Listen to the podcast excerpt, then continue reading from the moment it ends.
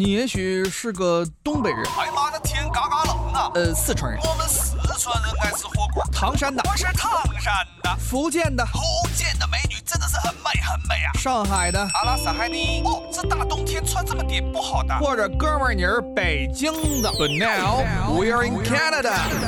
欢迎大家收听今天的魅力多伦多，我是主持人东晓。我们今天来讨论一个比较年轻的话题，我们来聊一聊年轻人比较喜欢一个文化，就是现在的 rap 文化。今天我们请到了一个嘉宾，是多伦多的一个知名 rapper 比尔牛啊，他这个人也是据我所知是多伦多 rap 圈里面是比较出名，属于各种翘楚的。那我们欢迎比尔牛。Hello，各位大家好，我是比尔牛。嗯，先给大家科普一下，我们听众朋友科普一下 rap 是一个究竟什么样的形式吧，因为很多人可能都不了解 rap，觉得就是一些人在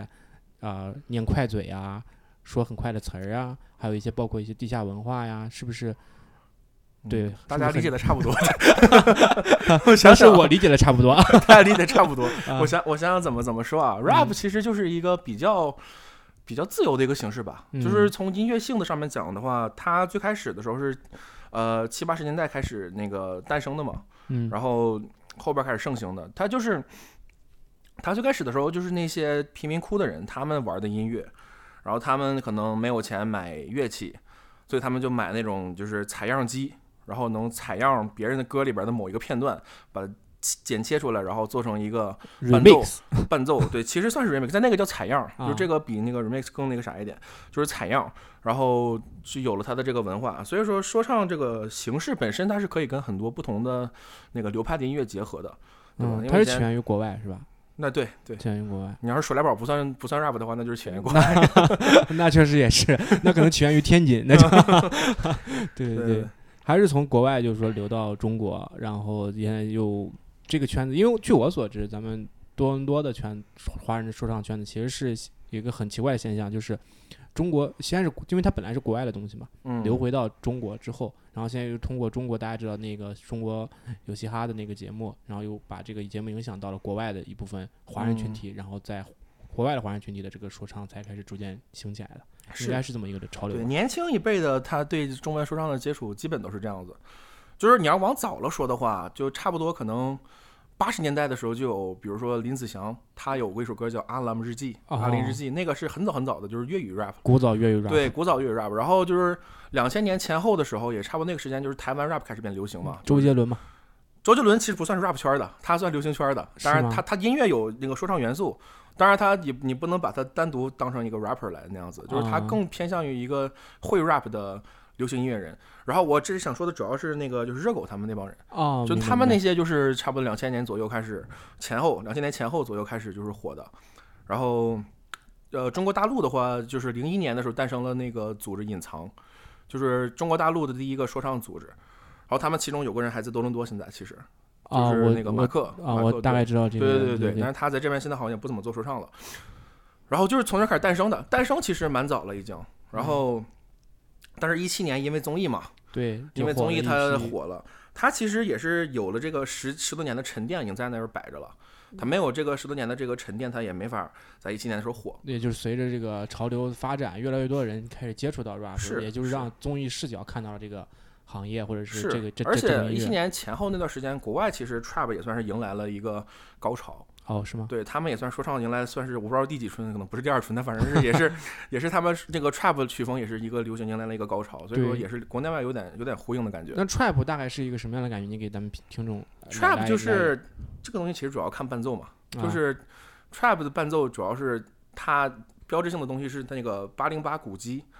他们一个做伴奏的一个工具叫八零八鼓机，OK 然后他们的那个底鼓的音色很独特，你到时候回头把这给剪上去。八零八鼓机底鼓的音色 啊，八零八 bass 还有它 bass 的音色，这个它跟 bass 跟底鼓都是那个相互交交叉着用的。那我知道有些 rapper 他都是代表不同的风格嘛，那嗯你能就举一下举例一下，就是说 trap，大家想听，如果说想听 trap 的 rap 的话，呃，一般国内比较代表知名代表是谁？trap 其实蛮广的，很很广的，就是嗯比如说盖的那种也是 trap，盖就是他之前做的很多知名曲目都是 trap，然后还有就是 Hard Brothers，他们是很出名的一伙做 trap 的人嘛，嗯嗯，对吧？嗯但是他们他们 trap 又不一样，其实 trap 这个它主要是个音乐形式，但是在这个音乐形式上面，你可以玩出很多不同的东西。嗯就说唱其实整个都是这样子的，就它每一个风格，所谓的风格什么的，都是每个人能玩出不同的这个特色。嗯，所以说唱还是就是比较，说唱本身就是一个新新兴文化来说，对于中国，那嗯其实它自己本身也是其实挺多元性的，而且能够接受任何啊、呃不同种音乐的一个融合，其实算是一种一种，是是对吧？那你在多伦多的话，大概什么时候接触的 rap 呢？我是一七年看节目接触的，啊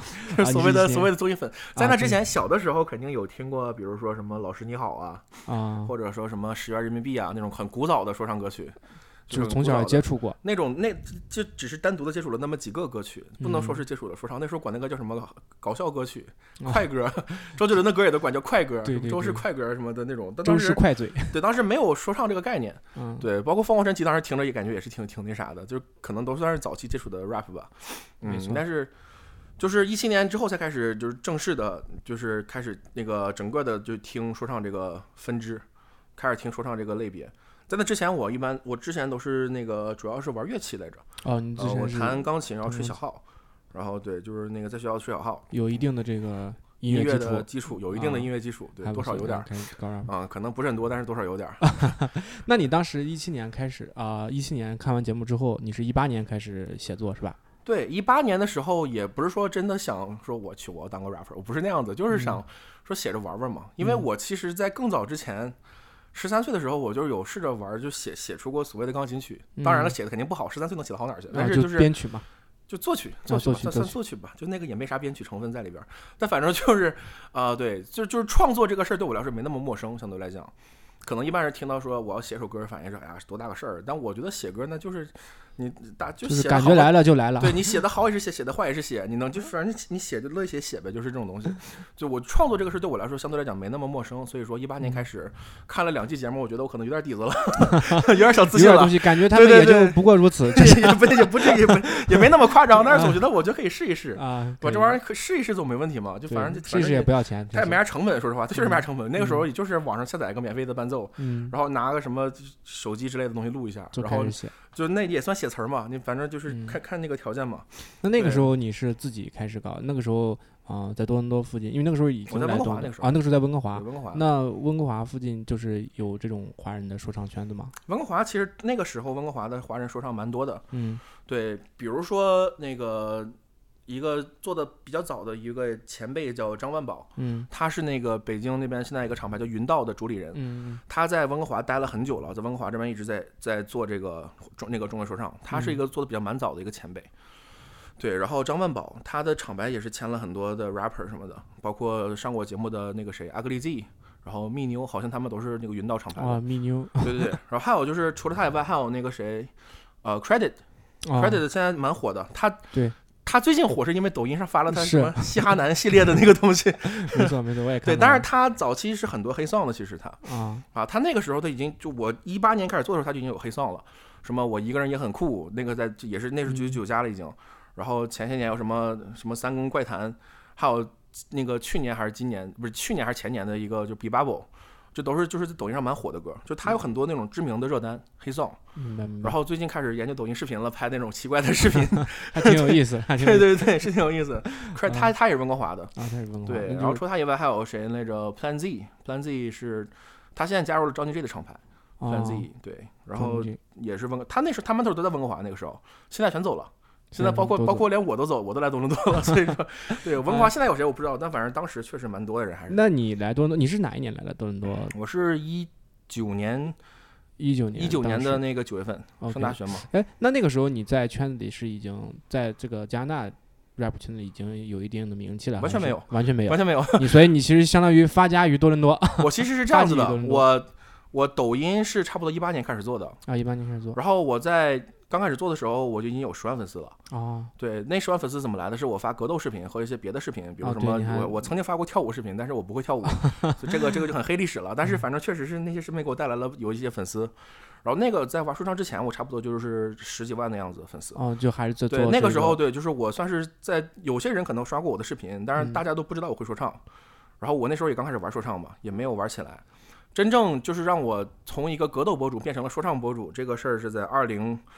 二零年的年末，当时我哦发了一个视频，叫什么？假如马保国是个 rapper。哦，哦，那个视频在在小那个 B 站有三百多万播放量，然后在抖音也是有一个蛮高的播放量。所以那首《假如马保国是个 rapper》是嗯奠定了你现在就是说是走到你感觉就是让我从格斗博主变成了说唱博主，啊有一就是也在自己在这个 rap 圈也有一定的成绩，算是吧，算是吧。虽然说是短视频界，也不是正经的，就是 也不是真的是靠歌的，主要没有，但是你做就是比尔牛，其实是跟大家说一下，他其实在国啊、他自己自己的这个 rapper 水平，其实在国内受到了呃业内的一定的程度的认可，所以我还是觉得，包括获得了是一等奖是吧一？等奖，一等奖对然后我当时也是看到了，我当时在小红书还是微博我忘记了，反正是看到看到这个，而且我嗯知道你在，因为我嗯，在每个大学每年的那个大学，咱们这边大学都有春晚嘛，嗯，然后每次我在春晚的时候也有一些活动，那每次在活动的时候都会碰到一些，现在最近几年都会有 rapper 上来，rapper 上来表演节目，在咱们多伦多各大学校的舞台这个春晚舞台上，然后我碰到他们，他们问，其实最常提的就是你。因为你现在这个，说实话，在多伦多的这个 rap 界也是有一定的呃知名度。那你在你看这海外的这个 rap 圈的发展，跟国内比是更快啊？因为国外是比较自由一点的嘛。你是觉得这更有利于 rapper 这个发展，还是我其实觉得，就是华人 rapper 可能，如果你想做的高到一定水平，可能最终归宿还是得回国。我觉得，因为目前为止基本上没有哪个华人 rapper 在国外有有闯出名堂的，嗯就包括说欧阳靖，他是一个发展之后再回到国内出，现在对，他在他刚开始的时候拿了很多的 battle 的冠军，然后嗯他出了专辑，也是第一个登上了 Billboard 的华人歌手。嗯但是他那个专辑，就是你要跟老外真的去比的话，他那个成绩没有别的一些他们老外的 rapper 上限那么高，因为毕嗯竟这个东西他们真的有很多优秀的 rapper 嘛。嗯所以欧阳靖最后也是当然回香港发展，然后再然后一七年也是回国发展。所以说，就是我感觉华人的话，因为你唱中文，首先如果你唱中文的话，肯定还是就只有国内的人会听嘛。对对对对，国外你才多少点华人。是的，然后还有就是你要是唱英文的话，可能也有一些华人 rapper 唱英文发展，就比如说多伦多有一个被那个被 Drake 签了的 rapper，忘了叫什么名字了，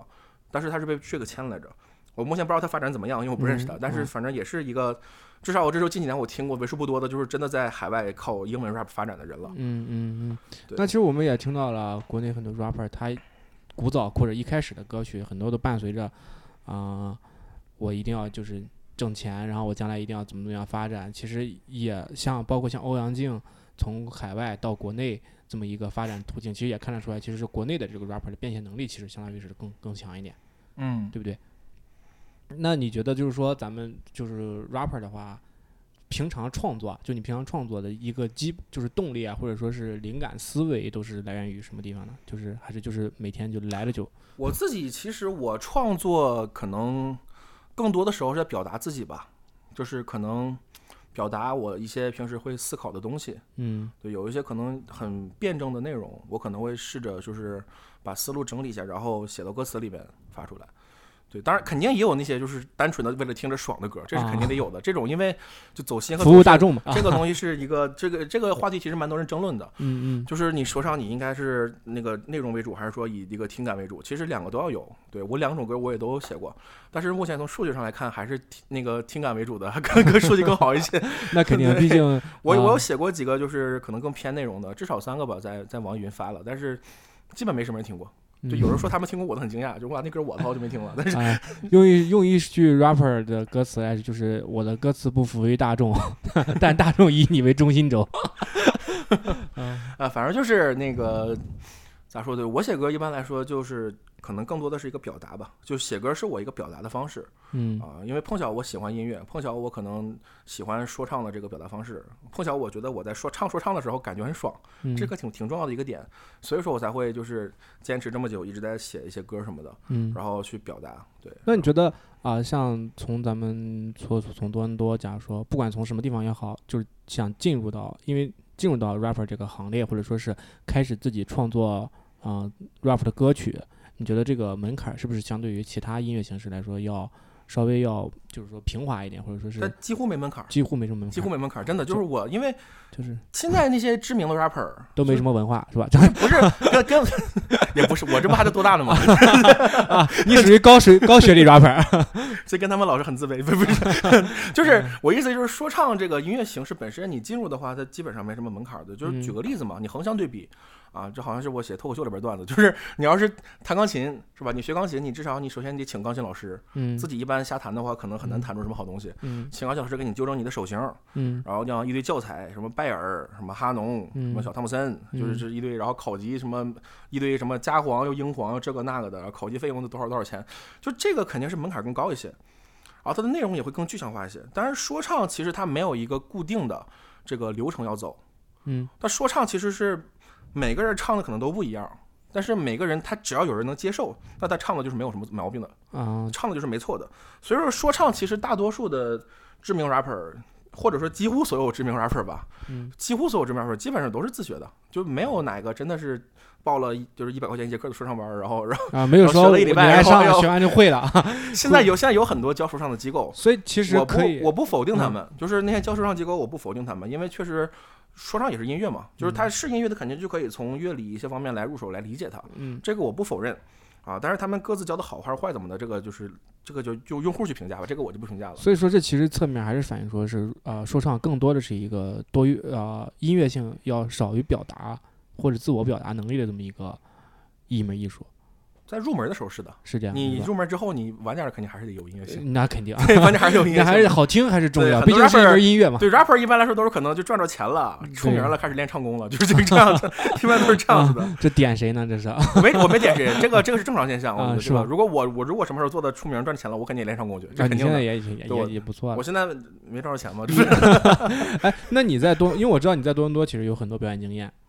对吧？嗯呃，你有合作过一些大家熟知的 rapper 的名字吗？因为我知道有你说什么表跟演，你说怎么个合作？就唱歌啊，或者是出歌啊，写歌合作或者写歌合作。对啊，我知道你表演今年是有跟王以太和派克特嘛，那个算是个同台，算是个同同。台。对，对，然后你要是写歌的话，我目前为止有过出名的 rapper 合作的，就只有那个一个徐真真，一个是哦辉子，Too Real，对，，Too real 徐真真，子还有就是辉子，他俩都是那个中国有嘻哈第一季的知名选手。对对对。对，然后有但两个知名还是有一点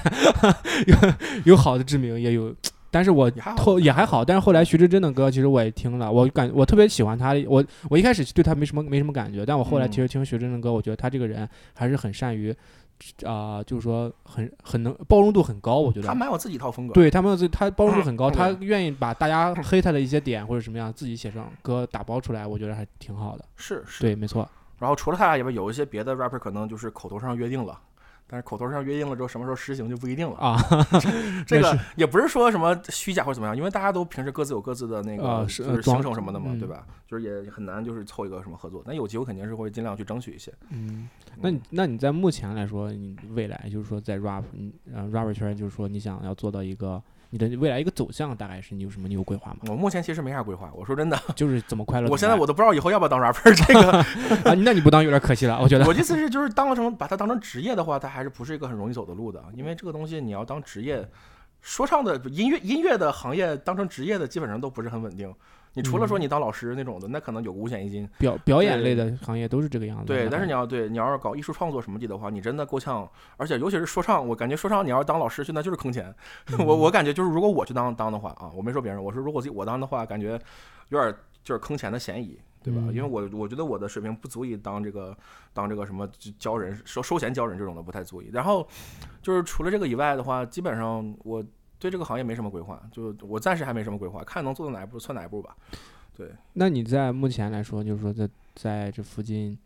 做 rap rapper 这么这么久以来，有没有就是说找人有有人想找你帮你写个帮让他写个歌呀，或者是出个出一首歌这种这种情况？就广告歌那种嘛。对对对，啊，有的有的，有的是吗？对，之前有的那个腾讯有过两次，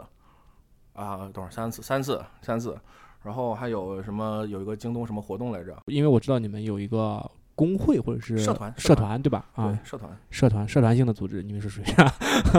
那你们学校这个学校社团嘛，对对学校社团我知道是多大的吧？应该多大多大是多大的？对，多大华人嘻哈社？对，我多大华人嘻哈社我听说还挺有名的，而且包括像很多，嗯、其他学校的 rapper 也会好像也会加入到这个嗯，多大嘻哈对，华华，就是学生社团，说唱社团的话，我们应该是多伦多唯一的一家了，应该是嗯说唱社团。然后我们会有时候会搞一些表演，有一些嗯表演的机会，然后请一些那个嘉宾，比如说 North Gang 的一些，就是那个多伦多另外一个厂牌的 North Gang，比如请他们一些人，然后就是演出，基本上。所以我我觉得这一点多大还是做的挺好的。嗯，嗯这个学生社团不仅是包容自己学校的，还是包容其他学校。啊，我们知道最近啊、嘻哈这个活动也是比较火，因为最近节目又出来了嘛，像这个中国的这个二零二三巅峰对决，对吧？？你对这个节目你看了吗？你应该是肯定看了我看了，啊，我也看了，我但我看了就两期的认识的一些人也参加了这个节目。啊，是吗？比如啊，说我就不我就不比如说了吧，啊，我就不说 说出来不太好，万一说什么东西的话，就扯到人家不。啊，对确实确实有有点蹭热度的嫌疑啊啊，也不是，反正反正就就是反正我有认识的朋友参加了这个节目，你觉得，而且就是不只是 rapper，他们很多人，我这更多的朋友是当哈评人来着，当了那个评委。啊，当评委对，就这个我朋友圈每次他们一录制，我朋友圈全都在那发合影，就是当哈评人去了哇！我的天，啊啊，就是现场的观众吗？还是他们是有个就是评委，啊，评委评委就是哈评人，他们是一伙儿，就是有他们的投票权利的，啊？OK，跟观众也算是分开的。对对对对，那不是 rapper，就是那你觉得嗯那那我想就是我其实很好奇一个事情，你嗯你觉得咱们这个嗯，就是说中国这个综艺节目啊，说唱巅峰对决，它是不是真的代表了中国 rapper 一个巅峰的水平？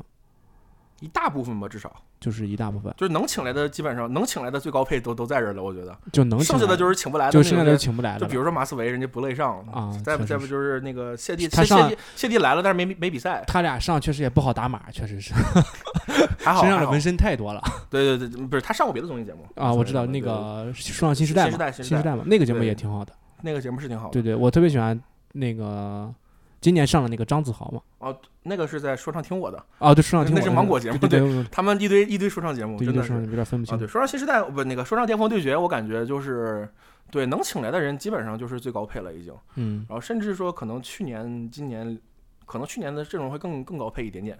今年可能稍微就是加了一些稍微可能咖位比去年那些人小一点。啊，但是就是跟 rapper 沾但是整体整体上来讲，这水平还是算是挺高的一个水平了。对，因为我感觉对就他们这个 rapper 的呃说唱巅峰的比赛，其实也不光是针对于说唱歌曲，其实他还更强调了更多音乐性，因为你要节目播出要有一定的流量，你的这个歌一定要大众能接受，或者是能愿意听。是，对吧？所以这个节目的逻辑就是说，你把一帮就写歌最厉害的人放在这块儿，他们写的歌怎么说都肯定有那么几个好的，嗯就无论怎么说，他们肯定有好歌出来，就是他们至少有一些好的歌曲是会出来的，肯定的。嗯，我觉得他们节目的歌曲的话，我个人其实还蛮喜欢的，就是多嗯数 rapper 的歌我都是蛮喜欢的。你有你现在有最喜欢的几首吗？你可以举例子，说一首确实有点选不太出来，我感觉。就几个的话，呃首先第一个就是派克特在第一轮唱的那个《Ten Toes Down》，啊 t e n s 那个那个歌曲它不只是歌曲厉害，它整个歌曲到舞台的设计，到各方面都很厉害。对，这派克特其实是我特最喜欢的一个嗯 rapper，因为我感觉他在 flow 的编排上跟其他 rapper 来比，他其实是要强于其他 rapper 的。因是包括他从第一次上新说唱和去年的新说啊、说唱巅峰，听他的歌，我感觉都是，呃，就你不会感觉到单调，我觉得。派克特上次不是来到咱们多伦多那个对对对，那个 COA 的春晚演出来着吗？嗯然后当时我跟他有个有个机会同台，嗯然后当时有个好玩的事，就是在彩排的时候，我正在唱着歌呢，我正在那边调试麦克风呢，嗯然后派克特忽然冒出来了，给我吓了一跳，然后我当时贼紧张，然后他说没事，你放松，你唱你的东西就行。他在他在他在底下不认识我，他之前不认识我，没没有看到过我的任何东西。然后他在座位的时候就看了我整个彩排，我那是我最紧张的一次彩排。对，然后就是在那个他看完之后他说什么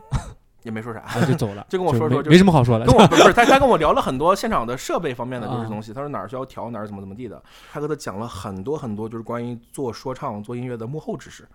派克特他是一个，就是他不仅仅是唱的厉害，他在当制作人方面也是非常厉害的一个，对对对，很厉害的一个制作人。然后他的创作模式的时候，他就有这种制作人思维，这个很重要。其实，就 rapper 思维跟制作人思维，它是两个还挺不一样的东西。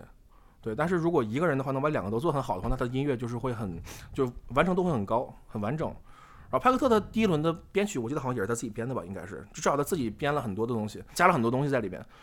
然后就他展示的就非常的严丝合缝，跟他的说唱严丝合缝。嗯然后还有他很多别的元素，比如说他的那个什么弹簧车，还有就是他们跳那个 C Walk，就是这些东西，他他把很多 hiphop 的元素都放进去了，然后那个舞台我就非常喜欢那个。所以他的舞台其实因为他是制作人身份，所以他的舞台编排也是非常的音乐编排，音乐编排对舞台它有很多不同的设计，嗯对这个就反而很那个我我最喜欢的一个演出，就是目前为止嗯，而且最近比较火的还有那个电梯战神嘛，啊，那个老舅嗯老对舅老舅其实还蛮有争议的一个，对呃，他其实是在应该是在 rapper 界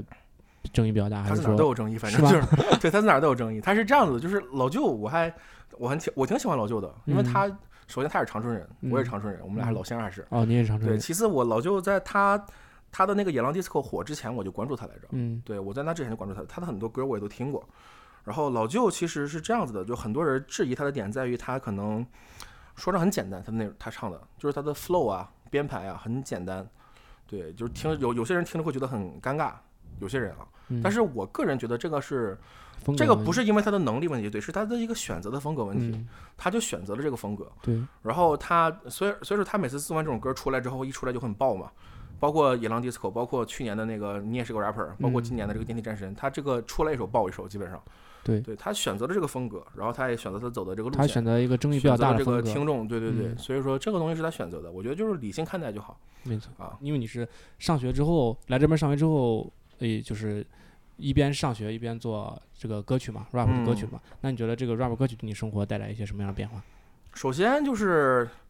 我写歌的时间还是比较自由的，因为我不是个全职 rapper，、啊我不是靠这个东西吃饭挣钱的，我还是个嗯学生嘛。因为你是学生，对对，，所以说我就有空的时候再写，没空就不写了，就这个东西。有空的但你产出还蛮高的，还好还好，就就但是就是有一点就是那个写抖音视频的那种东西和写真正的歌它是两个不同概念。嗯嗯，抖音视频那种东西，我基本上一晚上能写出来一个，就这个嗯这个还不是很难的。但是就是你要正经的歌的话，你得构思它的这个主题啊什么的，就这个会花时间一些。嗯所以我写歌，我出歌的频率可能没有那么高。啊，说视频的话，那视频你有你不更新的话，人取关你了就。啊，确对实，这俩逻辑还是不一样的。然后就是跟生活的话，就是咋说呢？首先，它肯定是给我带来了很多知名度，这个嗯不可否认。虽然说我现在没有那么出名，但是好多少带来了点儿。对对，也也会偶尔碰到被认出的情况。嗯对，这个反正当当然也不是很多，但是就是，嗯、对它除了这个知名度以外的话，就是它可能也算是让我生活中帮我发掘了 帮你抒发了你自己心中一我自己是这样子的，就是我对那个 hip hop 这个文化，它的这个态度什么这些东西，我是说尊重，试图去了解，但是我并不是那么的去那个，热爱，或者是也不不是说不，也不是说不热爱，但是我可能没有那么的上头，反正就是，啊，对对，因为我 因为我觉得我可能我他所谓的什么态度之类的，我本来就有。我跟玩说唱之前的时候，我也有自己的态度，也会有一个自己的想法，也会有自己这些东西的。而且我觉得就是我另外一个爱好格斗，它可能是更多的培养了我就是这个人格方面的一些特特质。嗯对，我觉得可能这是，所以我自己总结来说，可能就是格斗给了我塑造了一个这个人格特质，然后说唱给了我一个表达的渠道。嗯对，但是如果说对生活改变的话，就是说唱确实让我就是在生活里面会可能会，就是更多的表达自己，表达自我吧，就让我表达的自我的机会变多了，嗯，然后听的人也随之变多了，因为你毕竟唱歌唱的比说的好听嘛，毕竟。对，呃，那你这个，哎，那你觉得，二从二零年到现在嘛，啊、也是嗯嘛三年了，对吧？你觉得你有看到咱们多伦多嘻呃嘻哈界这个学，包括你们社团也好啊，啊、你碰到的 rapper 也好，你觉得这个发展人数是越来越多，还是说是其实是一个持平的状态？我觉得还好吧，你觉得还好吧？？就是其实因为我觉得这边 rapper 多了少了也给没有什么没有什么变化。对，没什么变化，也没什么影响，主要是这边儿它也没有一个固定的那种，就是说真的可以靠中文说唱来有收入的这样一个一个圈子或者什么的，而且确实也没有这个氛围，确实也没门槛你这边儿大家做这边儿唱唱中文说说唱跟讲中文脱口秀一样，就是基本上就是玩儿，就是爱好，嗯对吧？你一个爱好，你玩的人多了少了，其实问题没有那么大，因为只是爱好嘛，对吧？嗯它也不是说一个工作，也不是怎么地的。嗯，那我们确实希望这个作为嘻哈作为一个音乐形式，也是能够越来越多的被咱们中国人所接受。因为其实嘻哈这个文化，其实对中国文化、传统文化冲击算是一有一定的冲击。它其实，在有一定的意义上，其实是相悖于中国传统文化的。我个人的观点就是，嘻哈文化其实它是有一定的糟粕存在的。嗯这些糟粕源自于它的这个生长背景，嗯，因为它是在那个黑人贫民窟里面贫民窟里诞生的诞生的文化，那它嗯难免会有一些不太好的东西在里边，对，对吧？难免会有，它有的话，这个东西我觉得是需要被理解的，嗯需要被理解，但是你需要接受它吗？我觉得不一定。有些东西没必要，没必要真的去把它那么接受。就比如说他们人家动动不动 biu biu biu 这这种东西，你没必要把这个学过来嘛，对吧？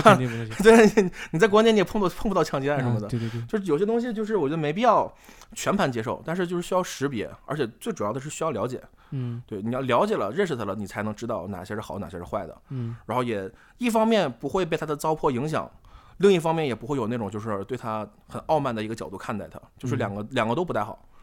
对，所以说我觉得可能是最重要的还是要认识他。嗯，可以。那其实对于这种新的文化，呃，算是一种新的文化的冲击，我们其实更多的应该是怀着一种包容的心态去来，嗯，也不说接受，至少我们不不拒绝，对吧？嗯不阻止。好，那我们今天就谢谢比尔牛参加我们今天的每日多伦多，今天的节目就到这里，谢谢大家。好嘞，拜拜。